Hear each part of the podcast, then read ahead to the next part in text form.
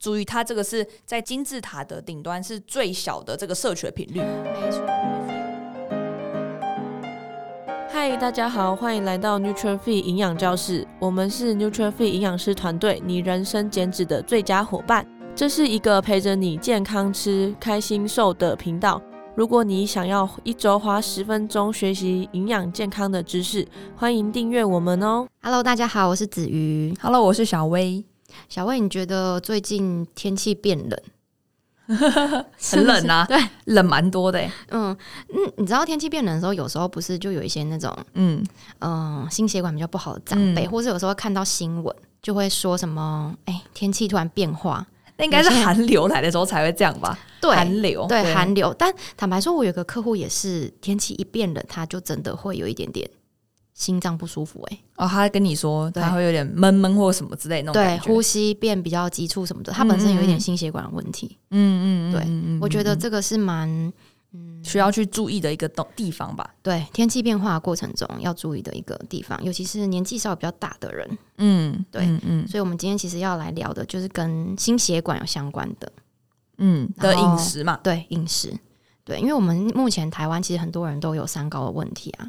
嗯，三高是分别是三高是高血压、高血脂跟高血糖，反正就是很多人都有三高的问题。然后我们，我觉得我身边家人其实也有，就是阿公阿妈，嗯嗯嗯，对，爸妈其实也会有，到这个年纪就会有了，所以他们有定期做个健康检查，对啊，然后吃药等等的，嗯嗯嗯，但我觉得饮食还是非常重要。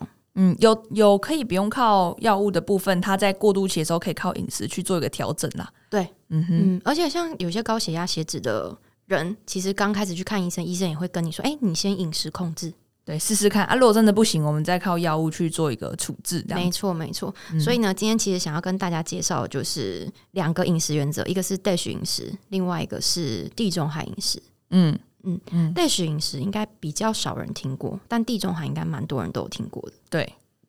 那 DASH 到底是什么？DASH 是哪个国家的？知道吗？地中海是地中海来的 DASH，DASH 没有属于哪个国家？键盘上来的，它是它的中文叫德蔬饮食啊，对吧？嗯嗯，它是针对高血压的饮食方式。嗯嗯，对。然后今天会特别介绍这两个，主要是因为一个是针对高血压，然后像地中海饮食的话，就是针对我们心血管、高血脂，其实会蛮有帮助的。嗯嗯嗯嗯嗯，对。你有学生在做地中海饮食吗？诶、欸，比较少，因为毕竟其实地中海饮食跟我们台湾人的饮食有一点差距，有差距。对，要不然后加上外面可能说小吃店，或者是说夜市卤味摊贩、中式的料理等等的，嗯、很难用地中海饮食去，呃，每一餐都是地中海饮食，应该这样子说，没错，对对对对对。好，我们先跟大家介绍一下这两个饮食的不一样的地方。不是不一样的地方，是这两个饮食到底是什么概念？概念到底是什么？对，概念。好，先讲 DASH 饮食哦。DASH 饮食它其实就是它有三个大原则。第一个原则就是说，它是希望可以摄取大量的蔬菜跟水果，然后还有全谷杂粮类。也就是说，它可能会希望你减少精致淀粉的摄取，然后蔬菜一定要呃每天达到一定一定的量，比如说一天三拳头，并且还要吃水果嘛，对不对？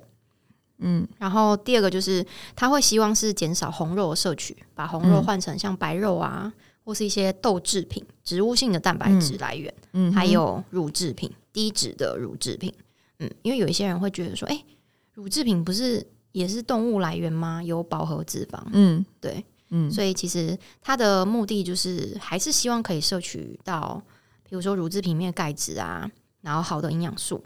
然后我们就尽量选低脂的来摄取，这样就好了。然后第三个就是他会建议减少甜食啊、炸物、饱和脂肪这些。这应该任何饮食方法都会建议减少这个。对，就是以健康的原则，其实都会。对对，所以 DASH 饮食最主要三个大原则是这样。那当然，针对高血压部分还是要减钠啦。对，减钠，然后减体重，其实也是另外一个。对对，没错。然后血压就会下来，生活习惯的改变。嗯哼，嗯，没错，那这是 DASH。那我们今天只是跟大家浅谈，对，主要是想要跟大家介绍地中海饮食。那他们的差异呢？地中海饮食跟德叔很像，但最主要的差异会是在哪边？对，地中海啊，它其实会更着重在 Omega 三脂肪酸的摄取。嗯，对，因为近年 Omega 三脂肪酸不是被大家一直广泛的讨论吗？那它到底哪里这么好？就是它主要是可以帮助我们抗发炎。而我们饮食中如果没有特别注意，又是三餐在老是在外的人的话，吃到的油脂的脂肪酸比例会是 Omega 六比较多。没错，这个 Omega 六就会让促进我们身体发炎，然后 Omega 三我们吃的太少，就会让这个比例比较不平衡。没错，没错，然后促进发炎。对，所以说要多摄取 Omega 三的这个食物来源，才会让我们抗发炎，然后抗氧化。对，然后再加上我们很多呃客户啊、学员，他们不是都在减重吗？那有做饮食控制嘛？那有些人会运动啊、重训啊、嗯、有氧等等，其实这些对身体来说都是生理压力，嗯、所以其实坦白说，身体也是容易处在一个比较偏向发炎的状况之下。嗯，对，所以有些健身人不是会吃鱼油，嗯、或是就算没有健身也会吃鱼油，对不对？那除了鱼油之外，还有没有什么食物的来源？天然食物来源是 Omega 三比较多的，有，就是比如说我们吃鲑鱼、青鱼，嗯，吃木鱼这种、嗯、Omega 三本身就比较多。哦，那可以吃寿司哎、欸。你说那种鲑鱼寿司，其实也不错，其实也不错。嗯，然后再来，比如说像坚果，嗯，坚果也是 Omega 三好的来源。然后若梨，嗯，对，这些都是没错。好，那等下我们会教大家说，我们怎么样可以把这些就是 Omega 三丰富的食物利用日常生活中取得。因为有些人是不知道去哪买，然后就会啊，听听就就想，哎，算了，我也找不到之类的，对对对，嗯嗯，所以就是。地中海饮食强调的 Omega 三嘛，那还有另外东西，我觉得跟等 sú 饮食比较不一样的地方是在于红酒的摄取。对，他有推荐说，哦，男女生我们每一天可以喝一份的，就是红酒，然后男生量对对对对对，然后男生是两份，所以这也是跟其他饮食原则，我觉得是比较不一样的地方。没错没错。那那红酒的话，它主要是因为红酒有特别什么东西吗？它为什么会把红酒写进去？啤酒的话应该就不行了吧？嘿。这个我真的不知道哎、欸，我看一下，主要应该是那个，就是应该是植化素啦，就是一些这种白藜芦醇啊，或者是，哦、是吗？对对对对对，就是红酒里面才会有的，因为它的色泽的关系、哦。我懂我懂，只要颜色是有那个颜色的，我懂。食物像什么葡萄啊，酿造过的，对对，啊，蔓越莓等等，它就是有类似那种、嗯、对成分在里面。当然就是不过不过量啦，对，就是得要适量。嗯、然后、嗯，因为很多人会误以为，就是哎。欸地中海饮食可以喝酒，那他们可能就会喝不同的酒，比如说威士忌啊，嗯、什么白兰地啊，嗯、不是哦，不是哦。嗯、所以，他这个地中海饮食上面写的就是女生每日饮酒红酒一份，这所谓的一份，其实女生来说其实一百毫升而已，男生是两百，所以其实一百毫升是什么概念呢？养乐多的概念而已，其实没有很多。所以说，你看到有人一直在喝酒，然后他就说我在吃地中海饮食啊，no, 你就说 no, no. 你这个量已经超过地中海饮食的建议标准喽。真的，对，然后你就可以把这集分享给他。真的，真的，因为坦白说，台湾喝红酒的人算少数吧。诶、欸，如果跟啤酒比的话，对啊，是啦，对。对对对，因为我们毕竟东方国家，嗯，对，那白酒、红酒应该是西方国家会比较比较多一点，嗯嗯，对，所以在红酒的摄取上，大家记得注意酒精当量。对，虽然说大家应该会印象中，就在地中海饮食的最上端的金字塔顶端，它有建议这个东西，但是还是要注意，它这个是在金字塔的顶端是最小的这个摄取的频率。没错，对，所以所以也可以就是，哎，所以那请子瑜介绍一下，说从底部上来的时候，它的这个频率跟顺序，它是怎么样建议的？最底下应该是它是最推荐大家每一天都要做的吧？对，没错。嗯、其实地中海饮食它有个金字塔。可以很快速的去了解他这个饮食模式。嗯、那最底下就是，呃，他希望你天天甚至是餐餐都吃。然后他把这一类食物放在最底下的是，呃，全谷杂粮类，就我们的淀粉，对，跟我们的蔬菜。那全谷杂粮类的话，不外乎就是。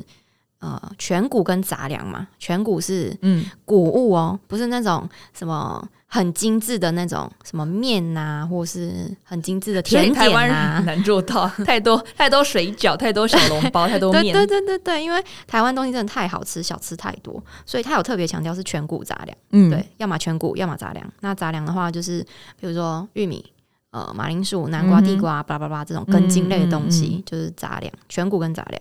然后再来是蔬菜，蔬菜的话，其实台湾的呃，我们的国家的形态是很容易吃到蔬果，非常容易，蔬菜很容易，比起其他国家，因为我们有些客户可能是住在海外的华侨，真的，然后可能很难吃到蔬菜诶、欸。你哪个国家你的最难？我觉得，印象中的话，我觉得，嗯，我觉得日本蛮难的。嗯，他们比较多腌制的菜、蔬菜类。嗯，再来是澳洲，嗯，澳洲客户也很少吃到，嗯，叶菜类啊，漂亮的蔬菜这样。嗯嗯嗯嗯嗯，对，所以如果说其实，在台湾的话，这个东西我们很好去摄取到，我们就要利用这些，对对对对，多多把握。而且刚刚也有讲到植化素嘛，其实蔬菜里面就是不同颜色的蔬菜会有不一样的植化素。嗯嗯，对，这也是一个，所以他倡导的一个议题，议题就是说要吃到五颜六色的蔬菜嘛。对，所以黑色的蔬菜大家可能比较少知道，黑色蔬菜有哪些？木耳啊，香菇。啊，对，嗯，目前想到就这两个。茄子，茄子它可能会归在紫蓝色，对，紫蓝色。对，然后红的话，应该蛮常看到，就是番茄、大番大番茄、红萝卜，然后还有红椒，对，这些都可以。嗯嗯嗯。所以它地中海饮食最底下的这一块，就是强调全谷杂粮跟蔬菜类，希望餐餐都有啦。那这个对于台湾人来说，其实我们的饮食习惯本来就是每一餐都会吃到淀粉跟蔬菜，只是种类的问题而已。早餐应该吃不到，对，早餐应该吃不到蔬菜，但是午晚餐应该是要蛮容易做到才对。呃，就是取得上 OK，对对，有看自己有没有去做那个选择。对对对对对。然后它的第二层其实就是希望可以每天吃。第二层是分别是像乳制品，然后好的油脂、坚果种子类，嗯、跟那个一些新香料。嗯嗯，嗯，它新香料主要就是取代一些过度的添加物。嗯，对。然后坚果种子还有好油，就刚我们刚刚讲 Omega 三的摄取，它希望是每一天都有。嗯，这个等一下可以看看怎么融入在我们日常生活中，让大家觉得方便好达成。好，OK OK，对。然后乳制品刚刚有讲到啊，嗯，这可以再特别强调一下，对，就是呃，依照那个就是地中海饮食虽然是这样建议，但其实国民健康署也有特别建议说，其实牛奶的摄取我们现在的成年人偏少。对对对，从哪里看出来钙质不足？对钙质，因为他去做饮食调查嘛，去做大规模的饮食调查，然后就发现说钙质的摄取量普遍低于这个每日摄取的建议量，这样子。真的真的。对，因为牛奶其实现在有一点被我们忽略，就是说哦，可能有要减少控制热量的人，他可能会害怕喝牛奶，他可能连低脂的都不敢喝，他会觉得那个容易让身体发炎啊，或者说会有一些就是乳糖的问题，然后他就觉得那个对减脂不利。对，然后就不喝。嗯，对对，确实蛮多人这样的。嗯，呃，牛奶其实是最好取得钙质的食物，对啊，因为有的人会认为，就是走牛奶的糖类跟蛋白质，我都可以用其他食物去补充到嘛。很多人都这样想，对，因为假如说哦，那这样我就不用喝牛奶了。但是钙质的部分，确实牛奶的就是 CP 值是最高的，真的，嗯，真的，因为像豆制品的话，豆干的钙质比较多，然后还有像小鱼干这种，但你要确保你要很常吃到。这也不是一个很容易的事情，嗯，但牛奶其实是很容易，比如说你喝个饮料或咖啡拿铁都会遇到的东西，所以不太需要刻意去把它避开啦，我觉得，嗯嗯嗯。然后再来再上一层，它其实要讲的就是那个白肉的部分，还有豆制品，嗯，也就是他希望是红肉减少摄取，然后多吃白肉。那白肉的部分，它也有强调一些像鱼类、海鲜这种，因为鱼类本身也容易摄取到欧米伽三的脂肪嘛，嗯，然后还有海鲜类也是。然后白肉的话，像鸡肉啊，嗯，还有像蛋豆制品，嗯，对，嗯，都是他们强调的，希望是每周都可以有的。每周，对，每周你不一定要天天都吃到这些肉，但是希望每一周都可以有。然后，并且是、嗯、呃，整周的白肉大于红肉。嗯嗯嗯，因为就红肉会有比较多的饱和的脂肪酸。没错。那金字塔最上层其实就是希望最少摄取的，就是我们刚刚讲红肉、甜点。然后一些加工品的肉类，比如说香肠啊等等的这些，嗯嗯嗯嗯嗯，嗯。好，那刚我们介绍完地中海饮食的金字塔之后啊，小薇，你觉得这个饮食模式方不方便，或是好不好落实在生活中？其实我觉得只要愿意都是有办法的。愿意怎么说？当然就是要先选对餐厅啦，先选对食物的种。就如果你说你去吃永和豆浆，你说你要。吻合地中海饮食，我觉得应该蛮难的，对，或者说你要去夜市，那可能就比较难。对，如果说我们可以举几个例子，是超商跟那个日式的寿司店，我觉得有机会。好，超商跟日式，如果是超商的话呢，我们先选择金字塔最下面的是这个天然的这个根茎类来源嘛，就是淀粉。对，所以那超商目前有的比较属于全谷杂粮类的淀粉来源，就是有马铃薯，对，嗯，然后还有还有地瓜、玉米。这些都可以。对对，这这几个淀粉，那至少我们的天然的根茎的淀粉，我们就已经选选好了。对，还有一个也是超方便的燕麦嘛，燕麦奶。燕麦饮其实也蛮方便，燕麦饮也可以，不过有时候要看一下，因为有的燕麦饮它有额外加糖，对，要特别注意一下这个标示。嗯嗯，没错没错没错。所以，所以淀粉的东西我们就拿好了。对，然后在肉类的部分的话呢，对，肉类怎么选？其实大家不是都很常吃鸡胸肉吗？鸡胸肉其实也是有符合呃地中海饮食它所推荐的白肉。对，那如果你想要吃别的的话。嗯，我想一下还有什么？还有鸡蛋也可以啦，溏心蛋或茶叶蛋、嗯、这样子也也不错。蛋也可以，豆浆也可以啊。嗯、对，豆浆也是，嗯，都是非红肉的选择。嗯嗯嗯嗯。那个超商也有卖鲑鱼，但就是价格我觉得比较贵一点点。鲑鱼条很小一条，对对对对，那种就是真空包装的，其实也不是不行。对，对但可以教大家一个方式，就是如果你觉得鲑鱼条很 CP 值比较低的话，也可以就是。补充再多拿一包小包的坚果，嗯哼，对，补充 Omega 三的脂肪酸，嗯嗯，然后蔬菜的部分可以选，看你要选热的蔬菜，就是小鲁青蔬或是它的生菜沙拉，这个都是不错的，都是 OK 的，对，这样就至少是有满足刚刚这个均衡的原则，然后也都是吻合地中海饮食的方向，没错没错，对，这个是针对超商的部分，嗯，然后再来的话就是寿司店的。对，寿司店，寿司店其实也是蛮不错的，啊，蛮好，蛮好符合的，啊。对，对，比如说你点鲑鱼生鱼片嘛，或是握寿司，对，嗯，就不能吃鳗鱼。啊？你说鳗鱼太油是不是？对，就是要尽量选择鱼类的这个寿司的来源，对，这样子，或是海鲜类也可以啦，嗯嗯，虾啊、花枝等等这些都不错。只是顺便就提醒大家，就要注意一下那个饭的量，对。没错，因为有时候寿司很容易饭过量啊，对，醋饭太好吃等等的。嗯嗯嗯。那蔬菜来源呢？在寿司店要怎么吃到蔬菜吗？对啊，啊，带进去比较困难一点点。哎，其实也还是有他的那种凉拌小菜，或者说手卷，然后请他去掉上面的美奶汁，或是你在做一个剥除的动作，也是可以的。对，我觉得手卷是蛮好补充蔬菜，因为它里面可能会放高丽菜丝。嗯，那可能美奶汁就请他减少或减少。对，然后再来的话，那个凉拌毛豆也是可以吃到蛋白质的来源，然后又是豆子豆豆类的蛋白质来源。对，那蔬菜的部分，假设说你真的在日式的料理店吃不到，嗯，下一餐再多吃一点就好了。其实也可以一整天来看，嗯，对吧？就不要说每一餐一定要地中海饮食，然后整天有符合，我觉得就已经很棒了。然后这个饮食模式其实跟我们减脂所要求的这些健康饮食原则几乎都是很大同小异的。嗯嗯，所以就是健康的这样子。对，所以大家应该是可以试试看，落实在生活当中。嗯，对，嗯。然后这样子的比例，其实坦白说，对于心血管也会比较好一点。没错，没错。好。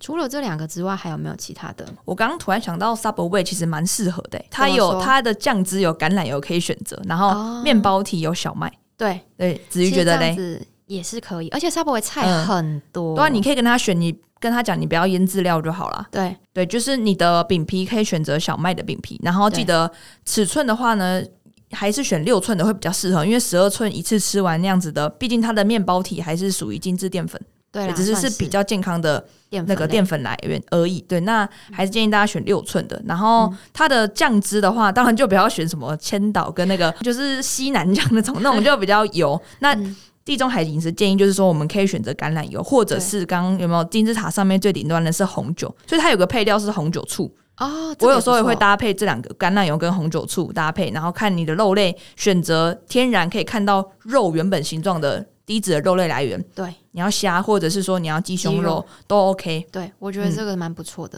嗯，对，这样也还算可以符合地中海饮食。如果是以外食为主的人的话。嗯因为光是选择橄榄油当酱汁就已经比外食其他油脂来源更好很多了。是的，是的，是的。外食不太可能用橄榄油了。没错，对对对。所以如果是要在外食吃到橄榄油的话，我觉得 Subway 是一个不错的选择，因为它就写橄榄油。对，没错。今天整理了，刚刚整理了 Subway，还有我们的还有什么？